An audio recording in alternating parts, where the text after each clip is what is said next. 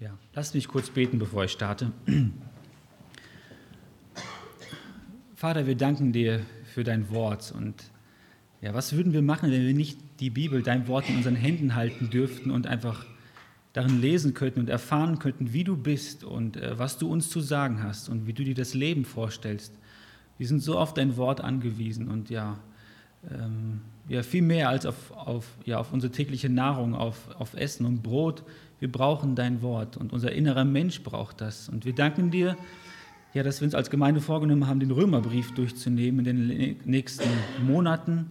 Und das wird ähm, ja eine harte Kost vielleicht manchmal, weil wir das nicht gewohnt sind, solche deftigen Texte durchzunehmen. Und trotzdem will ich dich bitten, dass du uns dazu Gnade gibst, dass du uns einen echten Hunger und einen Durst schenkst nach dir und nach deinem Wort, wirklich zu begreifen, was sagt dein Wort, was steckt dahinter und was hat das mit meinem Leben zu tun. Und dass das einfach unser Leben, unser Denken verändert, unser Gemeindeleben verändert, dass da mehr Einheit ist, mehr Liebe, mehr Dienst für und miteinander. Ich bitte dich, dass, dass dein lebendiges Wort seine Kraft entfaltet hier in unserer Gemeinde und äh, ja, dass du Wunder wirkst dadurch. In Jesu Namen. Amen.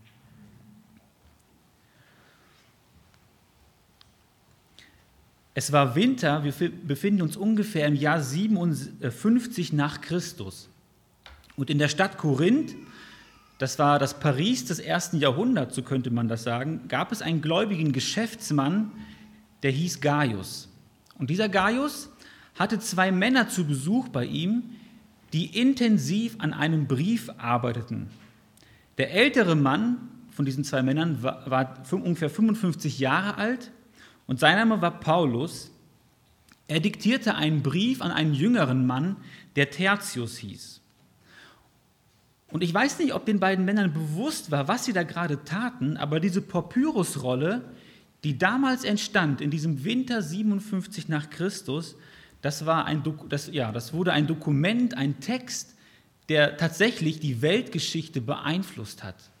Das, was sie dort schrieben, was aus der, aus der Feder von Tertius auf diese Papyrusrolle aufgeschrieben wurde, das hat den Lauf der Geschichte geprägt und verändert und hat große Veränderungen ausgelegt, äh, aus, ausgelöst. Ungefähr 300 Jahre später, oh, so, ungefähr 300 Jahre später lebte äh, Aurelius Augustinus und durch den äh, Römerbrief äh, hat er den letzten Anstoß bekommen, sein, äh, sein Leben Jesus zu geben, durch die Lektüre des Römerbriefes. Und ähm, vielleicht könnt ihr einmal weitermachen, das geht nämlich gerade bei mir nicht. Genau, danke. Und dieser Mann wurde zu einem ganz bedeutenden Kirchenvater in der Geschichte, der, der bedeutend ja die, die, ähm, die Lehre in der Kirche geprägt hat. Dann ganz viele Jahre später lebte dieser Mann, Martin Luther, und er hat ja 512 die entscheidende äh, Reformation der Kirche durchgeführt. Und das alles ist passiert auf der Grundlage dieses Schriftstückes, das Paulus damals verfasste, ja, äh, aufgrund des Römerbriefes und vor allem äh, aus der Aussage aus Römer 1, Vers 17, weil er neu verstanden hat, was, wie ist eigentlich Gott und was ist Gottes Gerechtigkeit. Wieder viele Jahre später bekehrte sich dieser Mann, das ist John Wesley, am 24. Mai 1738 saß er nämlich in einer Versammlung in London und da wurde die Vorrede von Luther zum Römerbrief gelesen. Dieser Mann, der durch den Römerbrief zum Glauben gekommen war, hat einen ausführlichen Kommentar zum Römerbrief geschrieben. Und dieser Mann sitzt in, eine, in einem Gottesdienst und wird durch diesen Kommentar von Luther überführt und wird Christ. Und dieser Mann wurde zum einen der bedeutendsten Evangelisten in England äh, im 18. Jahrhundert. Also wir merken, dieser Römerbrief ist ein, ist ein, ein, ja, ein, ein, ein Dokument, das die Geschichte maßgeblich geprägt hat, vor allem wenn wir uns die Kirchengeschichte angucken. Und Luther hat sogar zum Römerbrief gesagt, dieser Brief ist das Hauptbuch des Neuen Testaments, das reinste Evangelium. Er verdient von jedem Christen nicht nur Wort für Wort auswendig gelernt zu werden, sondern auch Gegenstand seines täglichen Nachdenkens, das tägliche Brot seiner Seele zu sein. Je mehr man sich mit ihm beschäftigt, desto kostbarer wird er, desto herrlicher erscheint er. Also hier schon die Hausaufgabe für euch. In den nächsten Monaten äh, könnt ihr den Römerbrief auswendig lernen. Ich weiß nicht, ob sich jemand von euch das traut. Wir mussten in der Bibelschulzeit hatten wir auch die Chance, ein Buch auswendig zu lernen. Ich habe damals Philippa auswendig gelernt und Annika, glaube ich, Koloss, äh, Jakobus. Das ist echt eine Herausforderung und der Römerbrief ist ja ein bisschen länger als Philippa und Jakobus. Also wenn ich es traut, dann äh, versucht das mal. Aber es ist eine tolle Aufgabe. Aber ja, das werde ich euch jetzt nicht aufs Auge drücken, diese Aufgabe. Aber was Luther hier betonen möchte, der Römerbrief ist ein entscheidendes Schriftstück, das wir im Neuen Testament haben. Mit einer unglaublichen, äh, geballten Kraft von, von, Wahrheit, ja, von, Gott, äh, von Wahrheit, die Gott uns äh, mitgegeben hat. Und bis heute ist die Kraft dieses Römerbriefes unverändert. Und bis heute verändert dieser Text Menschenleben und beeinflusst die Weltgeschichte. Und vielleicht merken wir das manchmal gar nicht. Bei diesen drei Männern, da können wir das sehr gut nachvollziehen. Vielleicht gibt es, noch tausende andere Menschen, die durch die Lektüre dieses, dieses Briefes ja, verändert wurden in, ihrem Leben. Und deswegen ähm, ja, ist dieser Brief aktueller denn je, auch wenn er schon fast 2000 Jahre alt ist, weil Gott möchte diesen Brief heute für uns gebrauchen, damit unser Leben äh, verändert wird und dass unser Leben einen Einfluss hat auf die Welt, in der wir leben. Ja, aber bevor wir so richtig mit diesem Text einsteigen wollen, mit dem Römerbrief, ist es erstmal wichtig, überhaupt zu verstehen, warum wurde dieser Brief geschrieben, warum gibt es diesen Brief in der Bibel. Äh, und dafür wollen wir uns heute Zeit nehmen. Also wir werden uns heute keinen Text angucken, sondern ich werde einfach nur versuchen darzustellen, warum hat Paulus diesen Brief geschrieben und wie ist der Brief ganz grob aufgebaut, dass wir einen kurzen Überblick bekommen. Nun, wer war der Verfasser dieses Briefes? Das ist ganz einfach zu beantworten, weil das steht ganz oft in dem Brief drin. Das ist Paulus. Es gibt ganz viele Bibelstellen, wo, er, wo, wo das deutlich wird, dass Paulus diesen Brief geschrieben hat. Und ich habe das ja schon gesagt. Paulus hat diesen Brief an seinen Mitarbeiter Tertius diktiert. Und dann hat eine Diakonin, die heißt Phoebe, die hat dann diesen Brief nach Rom gebracht. Der Römerbrief ist tatsächlich der längste Brief, den wir im Neuen Testament haben. Er hat 1700 Wörter. Und es gibt keinen Brief im Neuen Testament, wo das Evangelium, also die frohe Botschaft von Jesus, wo das so ausführlich und deutlich äh, durchgeackert wird. Das ist der einzige Brief im Neuen Testament, wo das so ausführlich passiert. Und Paulus schreibt diesen Brief auf seiner dritten Missionsreise. Und zwar befindet sich Paulus, ja, er hat drei Missionsreisen unternommen und er ist gerade auf seiner dritten Missionsreise und befindet sich gerade in Korinth, das ist auf der Halbinsel Griechenlands dort unten. Und er hatte sich nämlich vorgenommen, Paulus war in diesem ganzen Gebiet hier unterwegs und er hat Geld gesammelt für die Christen, die in Jerusalem leben, für die Judenchristen. Die hatten nämlich im Moment eine ganz schwierige Zeit. Es gab da eine Hungersnot und die waren richtig arm geworden, hier die Christen in Jerusalem.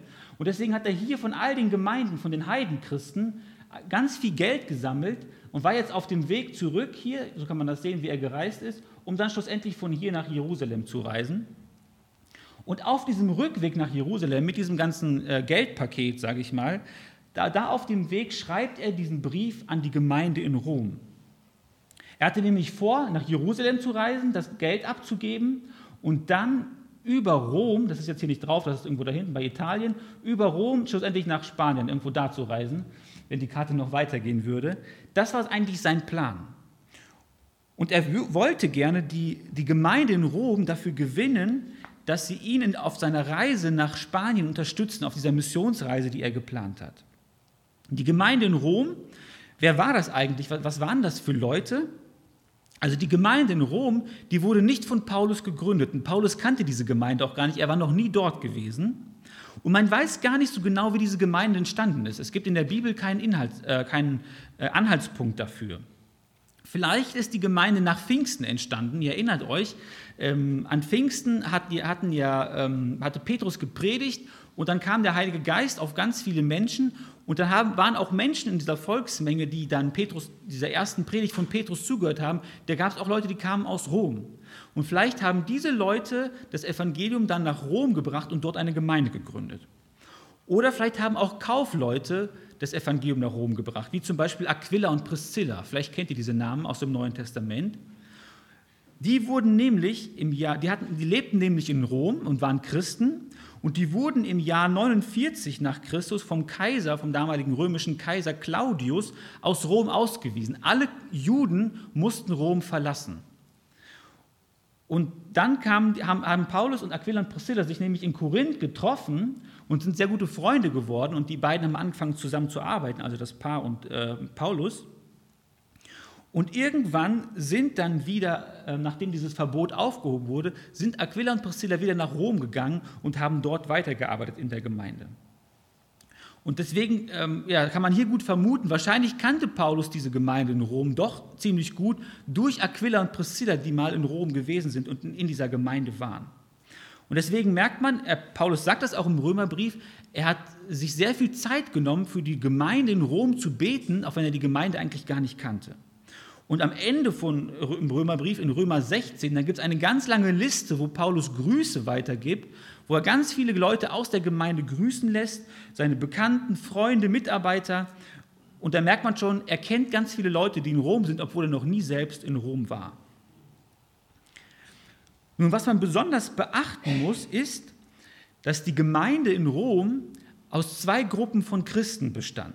Und zwar gab es Christen, die sich aus dem Judentum konvertiert sind, also übergetreten sind und Christen geworden, das sind Judenchristen.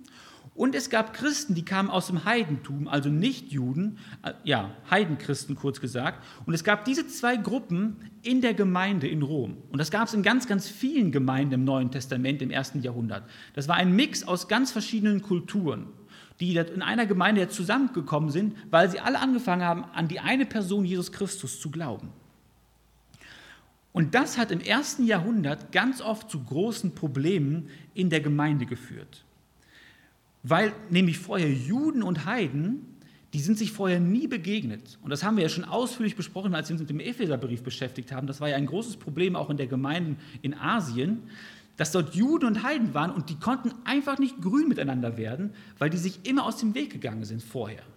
Ein Jude hätte niemals mit einem Heiden zusammen gegessen, geschweige denn, er wäre überhaupt in sein Haus gegangen oder so.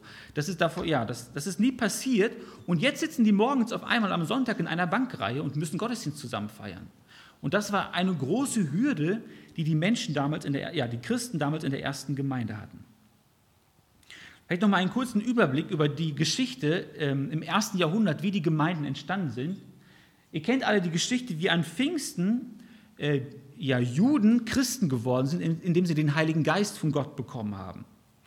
Und Jesus hatte den, seinen Jüngern ja den Auftrag gegeben, geht in alle Welt und verkündigt allen Menschen das Evangelium. Nun waren jetzt die Jünger, ähm, hatten dann den Heiligen Geist bekommen, aber die hatten diesen Auftrag, den Jesus ihnen gegeben hat, nicht verstanden. Die haben nicht das Evangelium, die frohe Botschaft von Jesus, nur an, Christ, an Juden weitergegeben und niemals zu Heiden gesprochen.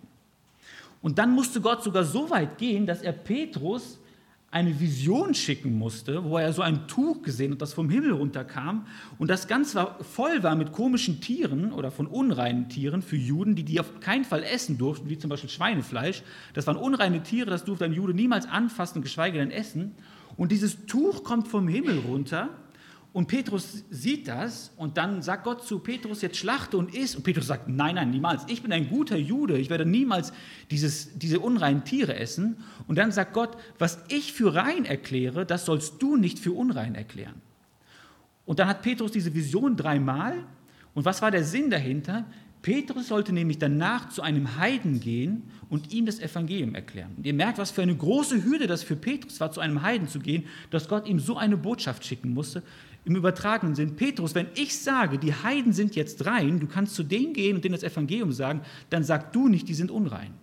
Und daraufhin ist Petrus dann äh, da hochgezogen zu diesem Heiden. Das war ein Hauptmann, ein römischer Hauptmann, und dieser Mann hat sich bekehrt. Und ähm, Petrus hat gesagt: ja, Wenn Gott das macht, wer bin ich, dass ich sagen soll, das darf Gott nicht? Und hat er das hat, hat er die natürlich auch getauft dann. Und dann gab es die ersten Heidenchristen. Und dann kam Petrus zurück nach Jerusalem und dann trifft er seine, Juden, seine Judenchristen, die sagen, Petrus, was hast du gemacht? Du warst bei Heiden zu Hause. Wie kannst du sowas tun? Und dann sagt Petrus, ja, Gott hat mir gesagt, ich soll das machen. Und er hat mir diese Vision geschenkt. Und die haben auch den Heiligen Geist bekommen, genauso wie wir. Und da, da fing an, dieser Groschen bei den Judenchristen zu fallen. Krass, das Evangelium ist auch für die Heidenchristen da. Das war denen, das war denen nicht klar, einfach weil, dieses, weil es so eine große Trennung gab zwischen Juden und Heiden immer. Und deswegen hatte Paulus diesen Auftrag bekommen von Gott, ganz besonders den Auftrag, zu den Heiden zu gehen und dort das Evangelium, die gute Nachricht von Jesus weiterzugeben. Das war der Sonderauftrag, könnte man sagen, den Paulus von Gott bekommen hatte. Und wir haben uns ja schon im Epheserbrief äh, ganz ausführlich in Kapitel 3 damit beschäftigt, dass Paulus sagt, das war ein Geheimnis, dass aus Juden und Heiden auf einmal eine Gemeinde wird. Aus diesen ganz unterschiedlichen Kulturen wird auf einmal eine Einheit. Und Paulus sagt, ich bin sozusagen ein spezialisierter Sonderbeauftragter dafür. Gott hat mich dafür ausgesucht, um dieses Geheimnis, das Gott sich vorgenommen hat, aus Juden und Heiden eins zu machen, dieses Geheimnis jetzt allen bekannt zu machen. Das war sein besonderer Auftrag. Und deswegen ist er dann in all diesen heidnischen Städten rumgezogen, äh, wo es eigentlich keine Juden gab und hat dort überall Gemeinden gegründet, ja im ganzen römischen Reich. Ja, und obwohl jetzt Petrus auch, äh, Entschuldigung, Paulus diesen Epheserbrief zum Beispiel geschrieben hat, wo deutlich wird, Juden und Heiden gehörten zusammen und die haben das vielleicht im Kopf verstanden, aber ihr Herz und ihre Hände wollten das noch immer nicht tun. Die hatten in der Gemeinde noch immer Probleme, sich gegenseitig anzunehmen, sich vielleicht zu grüßen, sich vielleicht gegenseitig nach Hause einzuladen. Irgendwie war da so eine Hemmschwelle zwischen Judenchristen und Heidenchristen. Irgendwie ging das bei denen nicht. Zum Beispiel war für die Juden sehr wichtig, sich noch immerhin weiterhin beschneiden zu lassen oder nur koscher zu essen, nur Schweine, äh, kein Schweinefleisch zu essen und, oder den Sabbat zu halten, den sechsten Tag. Und für die Heiden, für die war das gar nicht wichtig. Das, wozu sollten sie das tun? Das war nicht wichtig. Und so haben sich die Juden und die Heiden ständig in der Gemeinde angefeindet. Und die Juden waren stolz darauf, dass sie von Gottes Volk abstammen. Und die Heiden waren stolz darauf, weil sie gedacht haben, boah, diese, diese Juden haben es noch immer nicht verstanden. Wir müssen doch nicht mehr diese ganzen Regeln aus dem Alten Testament halten. Und so gab es ganz viel Stolz und Uneinigkeit in der Gemeinde. Es gab die Gruppe der Judenchristen und die Gruppe der Heidenchristen. Und die haben sich, ja, sind nicht grün miteinander geworden. Und Paulus geht nämlich jetzt in diesem Römerbrief abwechselnd immer wieder auf die Juden und dann auf die Heiden ein und macht deutlich, dass sie tatsächlich alle die gleiche Grundlage haben, weil sie alle schuldig vor Gott sind und weil sie nur gerecht werden können durch Jesus. Und das ist die Grundlage, auf der sie sich gegenseitig annehmen und vertragen können. Und Paulus betont, dass die Juden nicht arrogant sein sollen, weil sie denken, ja, ich stamme von Abraham, ich gehöre sowieso schon zu Gottes auserwähltem Volk. Und die Heiden sollten nicht arrogant sein und denken, boah, diese Juden, die haben es noch immer nicht gerafft, dass, dass man das nicht tun muss. Paulus geht auf beide Dinge ein und zeigt ihnen, wie sie einen Weg finden können, um miteinander in der Gemeinde leben zu können. Also Paulus will die Gemeinde in Rom davor schützen, dass sie eine falsche Richtung einschlagen und äh, ja, dass sie endlich Einheit untereinander bekommen. Und dieser ganze ausführliche Brief soll genau dazu dienen. Weil wenn das der Fall ist, wenn die Gemeinden in Rom wirklich eine Einheit sind, obwohl sie aus Juden und Heiden bestehen, dann kann diese, kann, können diese Gemeinden in Rom ein, guter, ähm, ein gutes Sprungbrett sein für Paulus, um schlussendlich nach Spanien zu gehen, um dann dort ja, diese Missionsreise äh, zu unternehmen mit einer guten Unterstützung von diesen, äh, von diesen römischen Gemeinden im Hintergrund. Und deswegen schreibt Paulus diesen Brief aus zwei Gründen.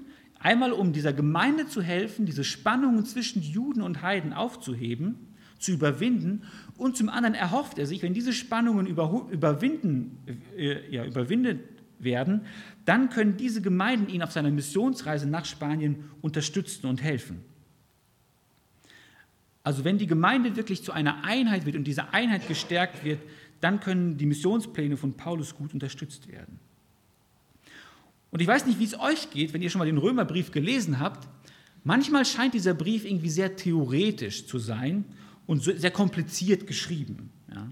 Aber Paulus hat eigentlich ein ganz, ganz praktisches Anliegen. Paulus war mit Leib und Seele ein Missionar. Und er hatte dieses brennende Anliegen, diese frohe Nachricht von Jesus zu allen Völkern in der ganzen Welt zu bringen. Und deswegen erklärt Paulus in den ersten Versen vom Römerbrief, was für eine Leidenschaft er dafür hat, dass alle Menschen von Jesus hören. Und dann erklärt er den, meisten, den größten Teil des Briefes, was er eigentlich erreichen will, nämlich dass, dass sowohl Juden als auch Heiden zum Glauben an Jesus kommen. Und ganz am Ende betont Paulus das, was er ganz am Anfang gesagt hat, nämlich dass er sich sehr wünscht, dass aus allen Völkern Menschen zum Glauben an Jesus kommen.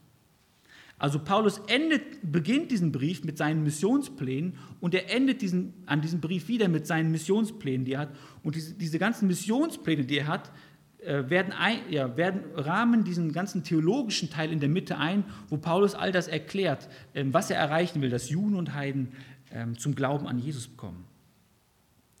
Also es gibt im Römerbrief, wie gesagt, einen ganz deutlichen Rahmen. Äh, Paulus Ziel ist, dass alle Menschen von Gott hören und das bildet den Rahmen, warum er diesen theologischen Teil schreibt.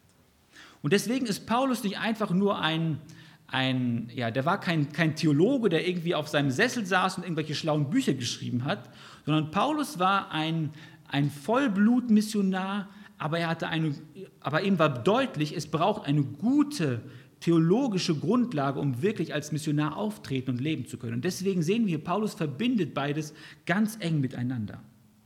Und deswegen wird an dieser Stelle deutlich, biblische Mission wird immer nur, ja, ist immer nur möglich, wenn es eine gesunde und gründliche Lehre gibt. Und eine gesunde und gründliche Lehre führt immer zur Mission.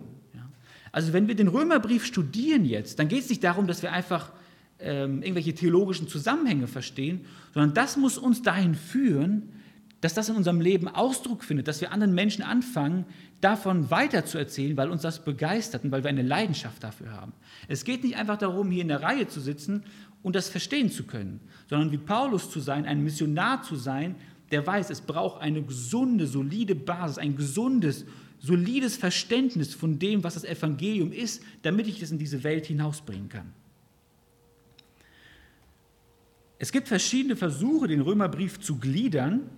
Und ich habe mich für eine, äh, für eine ganz einfache Gliederung entschieden. Und zwar, wenn ihr mal in Römer 1 hineinguckt, in Römer 1, Vers 17, wenn ihr eine Bibel zusammen habt, äh, hier habt, da, da gibt es einen Vers, der fasst sozusagen die ganze Aussage vom Römerbrief in einer kurzen Aussage zusammen. Und die Aussage ist in Römer 1, Vers 17, der Gerechte wird aus Glauben leben. Ein ganz kurzer Satz, der den ganzen Römerbrief zusammenfasst. Und anhand von dieser Aussage kann man den ganzen Römerbrief gliedern. Und zwar könnte man sagen, wie ich das schon betont habe, in Kapitel 1 und in Kapitel 15 und 16, am Anfang und vom Ende vom Brief, da betont Paulus, dass er dieses missionarische Anliegen hat. Alle Menschen sollen von Gott hören. Das ist dieser missionarische, äh, dieser äh, missionarische Anlass, ist dieser Rahmen um den Römerbrief, diese ganze Klammer, warum Paulus diesen Brief schreibt. Und dann in der Mitte, in Kapitel 1 bis 4, da beantwortet Paulus die Frage, wie man aus Glauben gerecht werden kann. Also der aus Glauben Gerechte, das ist der erste Teil von, dem, von diesem Schlüsselvers. Und hier beantwortet Paulus sehr ausführlich diese Frage. Und das Wort Glauben kommt ungefähr 25 Mal in diesen ersten vier Kapiteln vor. Also deswegen hier die Betonung, Paulus beantwortet, wie kann man aus Glauben gerecht werden. Das Wort Leben kommt in diesem Abschnitt nur zweimal vor. Und dann betont Paulus in den Versen 5 bis 8, wie das Leben der aus Glauben Gerechten aussieht. Also Paulus beantwortet hier die Frage, wie ist es möglich, wenn ich durch Jesus gerechtfertigt worden bin, durch den Glauben an Jesus, wie muss dann mein Leben aussehen?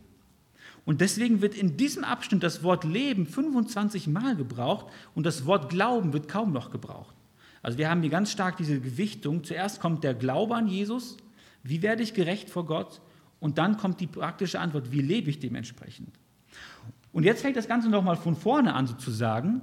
In Kapitel 9 bis 11, da dreht Paulus sich wieder um die Frage, der, Glaube, der Gerechte wird aus Glauben leben, aber hier haben wir einen etwas speziellen Fokus, könnte man sagen. Paulus konzentriert sich etwas mehr auf das Volk Israel und macht deutlich, das Volk Israel kann auch nur äh, aus Glauben gerechtfertigt werden.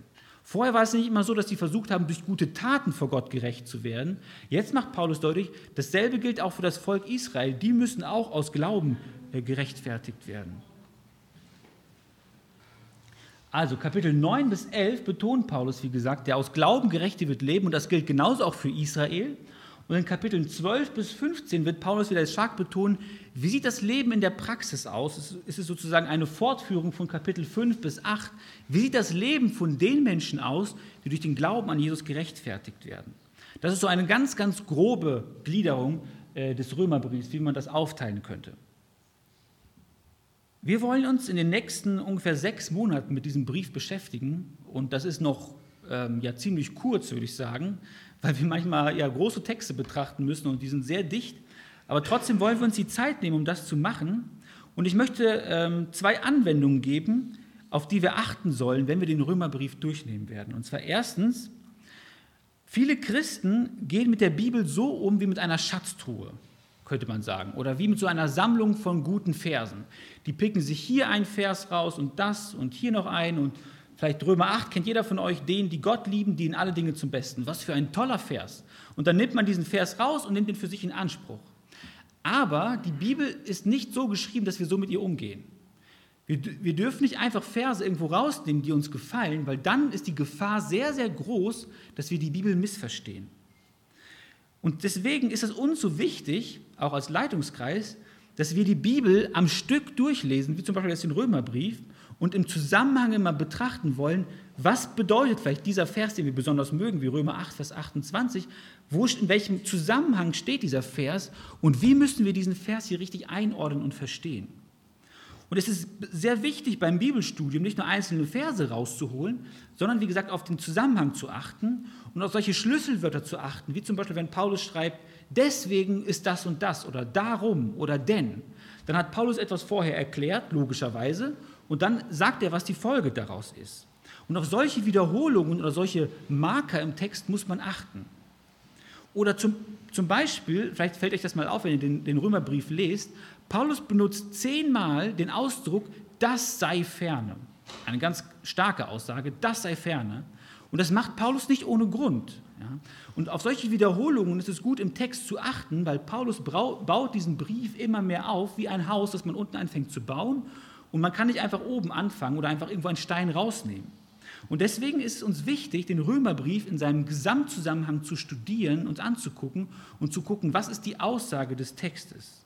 Und deswegen würde ich euch wirklich ermutigen, wenn wir die nächsten Wochen uns, wenn wir ja, in den nächsten Wochen mit diesem Buch beschäftigen, dann spitzt eure Ohren und seid aufmerksam dabei. Ich weiß, es wird nicht immer leicht, weil der Text, den Paulus schreibt, nicht immer leicht zu verstehen ist, aber es lohnt sich und es wird gut sein, wenn wir uns intensiv damit beschäftigen. Ich weiß nicht, ob ihr schon mal den Petrusbrief gelesen habt. Am Ende von Petrusbrief, da sagt sogar Petrus über die Briefe von Paulus, dass sie schwer zu verstehen sind. Ja? Also wenn das Petrus so ging, dann habt, verliert nicht den Mut, wenn es euch vielleicht manchmal auch so geht. Aber ich, das soll uns ja nicht davon abhalten, diesen Brief intensiv zu studieren. Ja? Und deswegen, ähm, ja, seid bereit, bei den nächsten Predigten, die wir hören, wirklich aktiv mitzudenken und mitzuarbeiten, auch wenn es vielleicht mal ein bisschen länger dauert oder der Text manchmal ein bisschen trocken ist. Ähm, ja, dann versucht dann nicht abzuschalten, sondern wirklich dabei zu bleiben und dran zu bleiben, damit ihr wirklich versteht, was dieser Text und was dieser Brief sagt. Und als zweite, als, als, als zweite Hilfestellung, ich möchte euch ermutigen, dass ihr nicht nur einfach hier in der Gemeinde diese Predigten zum Römerbrief hört. Weil ich glaube, das wird euch nicht viel bringen, ehrlich gesagt. Wenn ihr einmal am Sonntag hier sitzt und die Predigt einmal hört und dann wieder vergesst, was, was, ihr damit, ja, was, äh, was der Brief überhaupt sagt oder was, die, was in der Predigt vorkam. Ich möchte euch sehr dazu ermutigen, beschäftigt euch persönlich damit. Ja. Das wird euren Gewinn für diesen Brief unglaublich erhöhen. Ja. Vielleicht nehmt ihr euch vor, diesen, diesen Brief wirklich einmal am Stück durchzulesen. Ich würde euch am liebsten den Rat geben, versucht jede Woche einmal diesen Brief durchzulesen. Wenn ihr sagt, das ist utopisch, dann vielleicht zwei oder drei Wochen einmal aber dass ihr euch mehr mit dem Text beschäftigt, dass ihr diesen Brief lest, dass ihr nicht nur am Sonntag die Predigt von hier, ferne, äh, von hier vorne hört. Und dass ihr auf verschiedene Aspekte achtet. Zum einmal lest ihr den Brief durch und achtet nur, wo stellt Paulus Heiden und Juden gegenüber. Das nächste Mal liest ihr den Brief und achtet vielleicht auf die Aussage, das sei, das sei ferne. Wo kommt das im Bibeltext vor und warum schreibt Paulus das jetzt hier und da? Oder ihr nehmt euch irgendein anderes, irgendein anderes ähm, ja, setzt den Fokus irgendwo anders und versucht den Brief dadurch auch ja, mit, euch, ja, euch selbst damit zu beschäftigen und zu gucken, was sagt dieser Brief. Oder ihr nehmt euch vielleicht vor, den Brief einmal in der Schlachter durchzulesen, einmal in der Elberfelder und einmal in der NGÜ oder so, damit ihr vielleicht ein anderes Gefühl für den Brief bekommt und euch andere Dinge auffallen, auffallen vorher, die ihr vorher nicht gesehen habt. Also ich will euch wirklich sehr dazu ermutigen, äh, beschäftigt euch mit diesem Brief. Und es wird euren, euren Mehrwert unglaublich steigern. Und als, ja, als dritte Anmerkung vielleicht noch, Paulus hat diesen Brief geschrieben, um eine Einheit, um die Einheit in der Gemeinde zu fördern. Und ihr Lieben, auch wenn ihr vielleicht denkt, Juden und Heidenchristen, damit heute kann ich heute gar nichts anfangen. Ich habe keine Juden und Heidenchristen. Oh, gut, wir sind Heidenchristen, aber keine Judenchristen hier. Ähm, wisst ihr, die Ursachen mögen verschieden sein, aber die Auswirkungen sind immer dieselben. Stolz und Arroganz, ähm, auf beiden Seiten von, und jeder von uns ist ein Mensch, der Fehler hat Und Uneinheit gibt es auch in unserer Gemeinde. Äh, Unfrieden, vielleicht Unversöhnlichkeit, eine Bitterkeit. Und genau da, für, für diese, aus diesen Gründen wurde dieser Brief geschrieben. Und deswegen möchte ich euch ermutigen, wenn wir diesen Brief durchgehen, dass wir uns wirklich darum bitten, dass Gott uns zeigt, zeig uns, was ist in meinem Leben vielleicht nicht richtig. Wo ist bei mir Unversöhnlichkeit, wo ist vielleicht bei mir Arroganz und Stolz, die ich ablegen muss, damit wir in der Gemeinde wirklich eine Einheit sein können. Davor sind wir ja genauso wenig bewahrt wie die, wie die ersten Gemeinden im ersten Jahrhundert. Und wenn Paulus das ja diesen Brief gebraucht, um Einheit in der Gemeinde zu fördern, dann wünsche ich mir und ich bete dafür, dass auch dieser Brief dazu dient, dass auch in unserer Gemeinde Einheit und Friede da sein kann. Ich würde gerne vorschlagen, dass wir jetzt zum Schluss uns ein Video vom Bibelprojekt angucken. Das erste, ja, da gibt es zwei Videos zum Römerbrief, weil der so lang ist. Wir würden uns einfach jetzt nur das erste Video angucken, wo nochmal die Einleitungsfragen, die ich gerade schon ein bisschen äh, ja, erörtert habe, nochmal wiederholt werden und die ersten vier Kapitel dargestellt werden. Ihr könnt euch ja den zweiten Teil einfach zu Hause angucken oder wir gucken uns den, den ja, später mal an, wenn wir dann im Text soweit sind. Aber heute einfach erstmal ja, den ersten Teil zum, zum Römerbrief vom Bibelprojekt.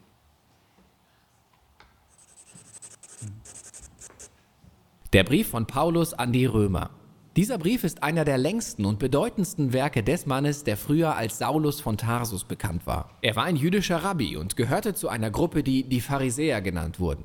Er beachtete sehr streng und hingegeben die Tora von Mose und die Traditionen Israels und er sah in den Nachfolgern von Jesus eine Bedrohung. Aber dann hatte er eine krasse Begegnung mit dem auferstandenen Jesus, der ihn als Apostel beauftragt, als einen offiziellen Repräsentanten für nichtjüdische Menschen, die in der Bibel Heiden genannt werden. Seitdem nennt er sich selbst bei seinem römischen Namen Paulus. Er reiste durch das ganze römische Reich und erzählte Menschen vom auferstandenen König Jesus und gründete mit dessen Nachfolgern neue Gemeinschaften, die Gemeinden. Paulus schrieb immer wieder Briefe an diese Jesusgemeinschaften, um ihren Glauben zu stärken und Fragen zu beantworten. Der Römerbrief ist einer davon. Er wurde ziemlich gegen Ende seines Lebens verfasst. Wir wissen aus der Apostelgeschichte, dass die Gemeinde in Rom schon etwas länger existierte und dass sie aus jüdischen und nichtjüdischen Nachfolgern von Jesus bestand. Aber dann kam ein Zeitpunkt, wo der römische Kaiser Claudius alle jüdischen Einwohner aus Rom vertrieb. Etwa fünf Jahre später durften die Juden allerdings zurückkommen, auch die Juden, die Jesus nachfolgten. Als sie zurückkamen, merkten sie allerdings, dass die Gemeinde in ihrer Frömmigkeit und dem praktischen Leben sehr nicht jüdisch geworden war. Das führte zu so vielen Spannungen, dass die Gemeinde in Rom gespalten war. Man konnte sich nicht einigen, wie man Jesus nachfolgen sollte. Sie diskutierten, ob nichtjüdische Christen verpflichtet sind, den Sabbat zu feiern, koscher zu essen oder sich beschneiden zu lassen. Paulus schrieb diesen Brief mit mehreren Zielen. Er wollte, dass die gespaltene Gemeinde wieder zur Einheit findet. Schon aus einem ganz praktischen Grund. Paulus hoffte, dass die römische Gemeinde eine Basisstation für seine Mission wird, um noch weiter in den Westen zu ziehen, bis hin nach Spanien. Diese Umstände motivierten Paulus dazu, seine ausführlichste Erklärung des Evangeliums zu schreiben, der guten Botschaft vom Leben, Sterben und Auferstehen von Jesus. Der Brief ist in vier Hauptabschnitte aufgeteilt, die allerdings dadurch verbunden sind, dass sie das Evangelium und dessen Bedeutung für das praktische Leben erklären. Paulus sagt, zuerst offenbart das Evangelium Gottes Gerechtigkeit. Und dann schafft es eine neuartige Menschheit, die Gottes Versprechen an Israel erfüllt. Dieses Evangelium wird die Gemeinde wieder vereinen. In diesem Video schauen wir uns nur die Gedanken aus Kapitel 1 bis 4 an. Paulus stellt sich zu Beginn als Apostel vor, der von Gott berufen ist, das Evangelium von Jesus zu verbreiten, also dass Jesus der Messias von Israel ist und dass er von den Toten als Sohn Gottes und König der Nationen auferweckt wurde. Jesus ruft jetzt die ganze Menschheit auf, unter seine liebevolle Herrschaft zu kommen. Paulus sagt, dass diese gute Nachricht vom König Jesus zuallererst Gottes Kraft ist, um Menschen zu retten, die ihm vertrauen. Und zweitens, dass sie Gottes Gerechtigkeit offenbart. Gerechtigkeit ist ein Wort aus dem Alten Testament, das eine tiefe Bedeutung hat. Es beschreibt Gottes Charakter, der in all seinem Handeln gerecht ist, also richtig und gut. Gerecht beschreibt aber auch Gottes Treue, dass er seine Versprechen hält. Paulus sagt, dass diese beiden Aspekte von Gottes Charakter in der Geschichte von Jesus sichtbar werden. Wie? Als erstes erzählt er auf kreative Weise die Geschichte von Genesis 3 bis 11. Er zeigt, wie die ganze heidnische Welt, alle Nationen in einer Abwärtsspirale von Sünde und Egoismus gefangen sind. Das Herz und das Denken des Menschen sind kaputt. Wir haben uns von Gott abgewandt und klammern uns jetzt an Götzen. Damit meint Paulus geschaffene Dinge, die wir als so wertvoll ansehen, dass wir uns ihnen ganz hingeben, obwohl sie nicht Gott sind. Dieser Götzendienst führt zu einer hässlichen Entstellung unseres Menschseins und zu zerstörerischem Verhalten. Übrig bleibt eine Menschheit, die in allen Anklagepunkten schuldig vor einem gerechten Richter steht. Jemand aus Israel könnte nun sagen, dann ist es ja gut, dass Gott aus allen Nationen unser Volk auserwählt hat. Er hat uns aus der Sklaverei in Ägypten gerettet, hat uns die Gesetze der Tora gegeben, wie zum Beispiel den Sabbat, koscheres Essen oder die Beschneidung. All das zeigt uns, wie wir als Gottes heiliges Volk leben sollen. Paulus erinnert deshalb an die Geschichte der Tora und den Rest des Alten Testaments und zeigt, dass Israel genauso sündig, götzenanbeterisch und moralisch kaputt ist wie alle anderen Menschen. Israel ist sogar noch schuldiger als die Heiden, sagt Paulus, weil sie die Tora haben. Sie sollten es besser wissen. Sein Fazit ist, dass die ganze Menschheit, Heiden und Israeliten, hoffnungslos gefangen und schuldig vor Gott sind. Aber das ist noch nicht das letzte Wort. Gottes Antwort ist die gute Nachricht von Jesus. Anstatt die Menschen in ihrer Schuld zu belassen, kam Jesus als der Messias Israels, um als Opfer für die Sünden von allen Menschen zu sterben. Als unser Stellvertreter nahm Jesus alle gerechten Konsequenzen von Schmerz, Sünde und Tod auf sich, die wir in dieser Welt verursacht haben. Er hat all das durch seine Auferstehung von den Toten überwunden. Dieses Auferstehungsleben stellt er nun anderen zur Verfügung. Jesus wurde, was wir sind, damit wir werden können, was er ist. All das, sagt Paulus, ist der Weg, wie Gott diejenigen gerecht spricht, die an Jesus glauben und ihm vertrauen. Rechtfertigung ist ein weiterer Begriff aus dem Alten Testament mit tiefer Bedeutung. Er ist mit Gottes Gerechtigkeit verwandt. Es bedeutet wörtlich, jemanden als gerecht erklären. Aufgrund dessen, was Jesus für uns getan hat, bekommen wir einen neuen Status vor Gott. Anstatt eine Person für schuldig zu befinden, erklärt Gott, dass die Beziehung mit ihm wieder in Ordnung ist und demjenigen vergeben wurde. Rechtfertigung bringt uns in eine neue Familie. Jemand, der Jesus vertraut, wird in Gottes Bundesvolk aufgenommen. Rechtfertigung schenkt uns auch eine neue Zukunft. Und dieses neue Leben beginnt schon jetzt mit einem Weg, auf dem Gottes Gnade uns verändert. All diese Privilegien der Rechtfertigung sind Gottes Geschenk für diejenigen, die durch ihren Glauben in Christus sind. Das führt Paulus in Kapitel 4 zu der großen Frage, wer denn nun ein Teil von Gottes Bundesfamilie sein kann. Er geht zurück zur Geschichte von Abraham in Genesis 15. Bevor Israel irgendwelche Gesetze der Tora bekommen hatte, wurde Abraham in Gottes Augen für gerecht erklärt. Wie? Gott hatte Abraham versprochen, dass er der Vater einer großen, multinationalen und von Gott gesegneten Familie werden wird. Allerdings waren Abraham und seine Frau Sarah ziemlich alt und konnten bisher keine Kinder bekommen.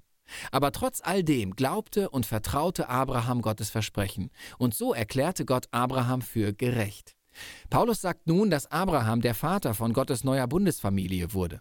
Sie verbreitet sich auf der ganzen Welt. Sie besteht aus Juden und Heiden, die den gleichen Glauben haben und dem einen vertrauen, der Gottes Verheißungen an Abraham erfüllt hat. Jesus, dem Messias.